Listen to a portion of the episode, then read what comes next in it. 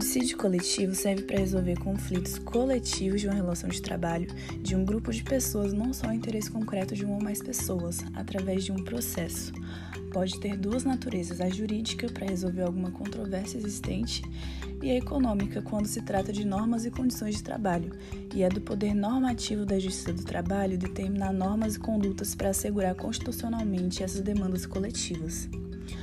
Os órgãos competentes para julgar um dissídio coletivo são apenas os tribunais da Justiça do Trabalho, Tribunal Regional do Trabalho e o Tribunal Superior do Trabalho. Os sindicatos são os legitimados para o juizamento de dissídio coletivo, sejam eles de natureza jurídica, econômica ou de greve, mas de acordo com as mudanças promovidas pela Emenda 45 e pela Reforma Trabalhista de 2017, é autorizado o ajuizamento de dissídio coletivo pelo Ministério Público do Trabalho.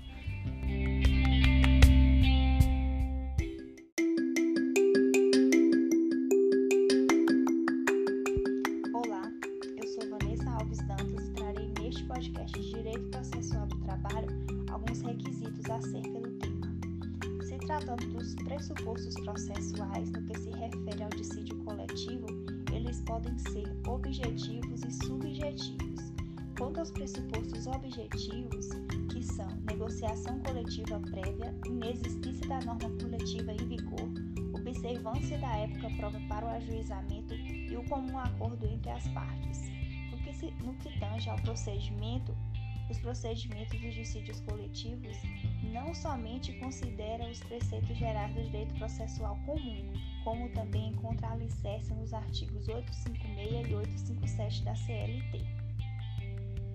Acerca da sentença normativa, a decisão em dissídio coletivo, quando se refere à sentença normativa, não possui conteúdo condenatório, portanto, não comporta execução porém poderão dar ensejo a algumas condições que sejam econômicas, sociais, sindicais e obrigacionais. Acerca do recurso, quanto a sentença prolatada não atinge a satisfação de ambas as partes, cabe recurso ordinário. Quando o julgamento for realizado pelo TRT, a parte inconformada pode requerer a revisão pelo TST. No que se trata do dissídio coletivo revisional, ele consiste em uma espécie de dissídio derivado do, dissídio coletivo de natureza constitutiva. O prazo para o dissídio coletivo revisional ocorre após decorrido mais de um ano de vigência da sentença normativa respectiva.